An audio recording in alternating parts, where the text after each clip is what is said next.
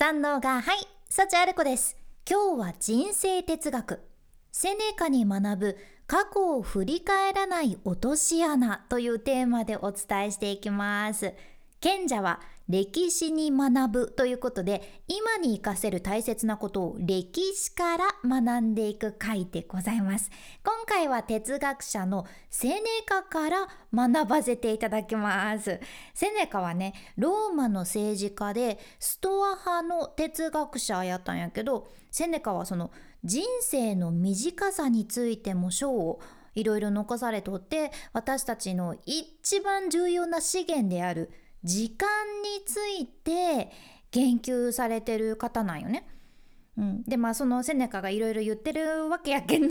その中から今回私たちの人生の時間というのを豊かにしてくれるヒントをシェアさせていただきます。セネカの考えというのがこちらでございます。過去を忘れ今をなおざりにし未来を恐れる者たちの生涯は極めて短く不安に満ちたものである。これをセネカさんは教えてらっしゃるんよね。過去を忘れ、今をなおざりにし、未来を恐れる者たちの生涯は極めて短く不安に満ちたものである。私はね、これ、なおざりにするっていうのと、おざなりにするっていうのがこれもうどっちがどっちかわからんってねいつも混乱しちゃうんやけど、えーと、同じ人いらっしゃいますか？これねなおざりもおざなりもいい加減とかおろそかっていう意味ではあるじゃん。どっちもね。ただ厳密にはしっかり違いがあってなおざりというのがいい加減で、まあ、何の対応もしないっていう意味合いの言葉。でおざなりはいい加減なんやけど何らかの対応をするっていう意味なんですよ。これ全然違いますよね。なおざりは何の対応もしない。おざなりは何らかの対応はする。でもどっちもいい加減って うん。まあね、やけんセネカが言う今をなおざりにするっていうのは今何もせずにいい加減に過ごすっていうことかな。うん、って言ってもこれもともと英語ではね neglect the present だからうーん今に注意を払わないっていう風に英語では表現されとるかな。うん、まあちょっと細かいところはどうでもいいかもしれんけど大体そういう感じの意味なんだって思っていただいたら大丈夫です。まあつまりつまるところ過去のことを忘れて今を意識せずに適当に過ごして将来を怖がってる人の人生は短いし不安いっぱいのものだよっていうことじゃね。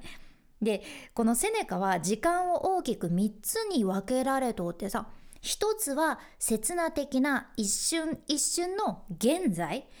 で2つ目が不確実な未来。で3つ目が変わることのない過去なんですよ。現在未来過去やね。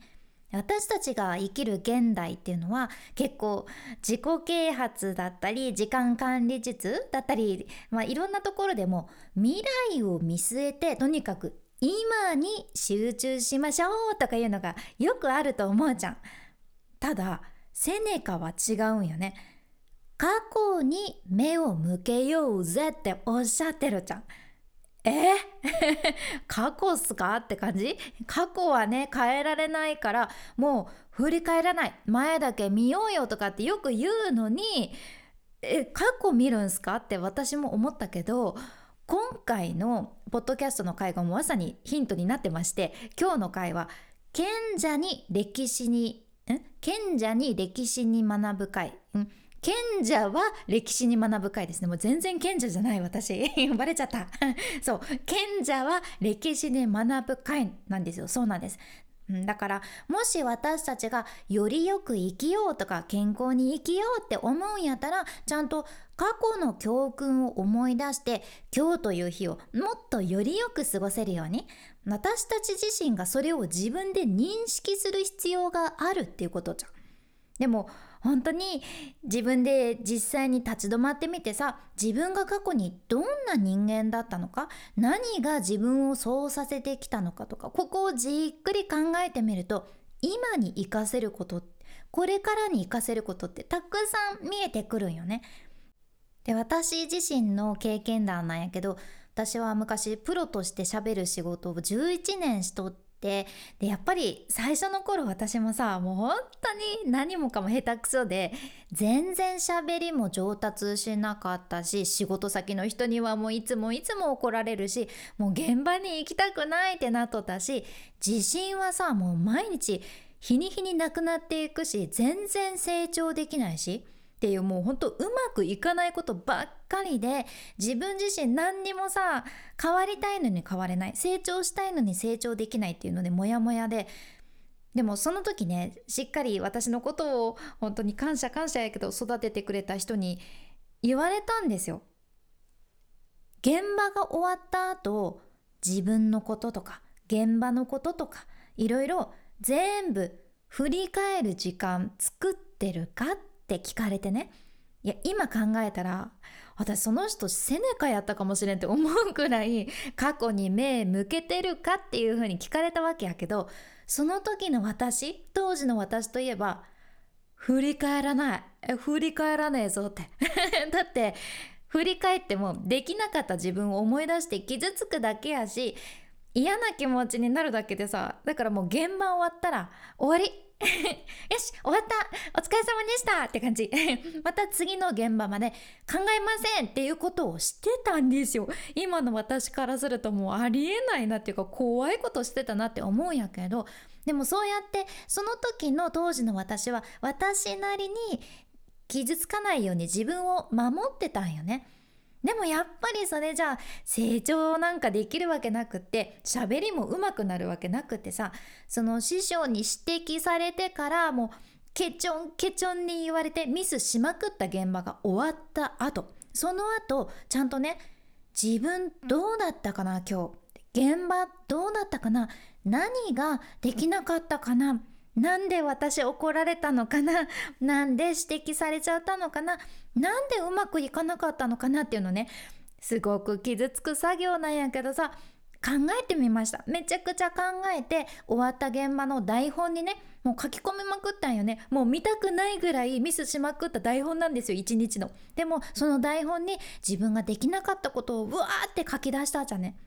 ありまくり。えこんなあるんですか？っていうぐらい。見たくないけど書きまくりました。うん。でもそれまではね次の現場の台本もらってもさもうまっさらなまま望んで当たり前に同じ失敗をしまくってた私なんやけど自分で振り返る習慣を作って次の現場ではどうしたらうまくいくのかなっていうのを考え抜いて臨んだら少しずつもう少しずつやけどうまくいく経験というのが増えてきて喋りもね少しずつ改善されていって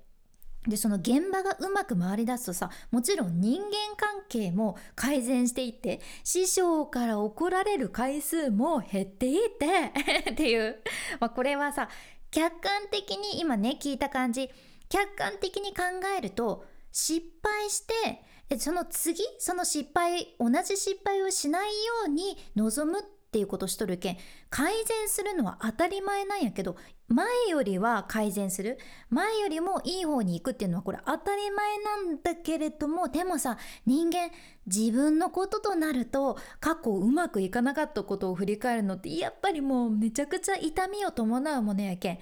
やらないってことが多いじゃんね。だって考えない方が楽やし傷つかんやん。うん、でも実はこの過去を振り返ることでというか振り返るだけやなくて振り返ってもっとこれからより良くする方法というのを自分で考えてみたらね確実に今日の自分明日の自分これからの自分に変化を起こせるんですよ。そう。この前よりもっと自分にとっていい時間にするため昨日よりもっと幸せに過ごすためにはねもうこれしかないじゃん振り返って自分で改善する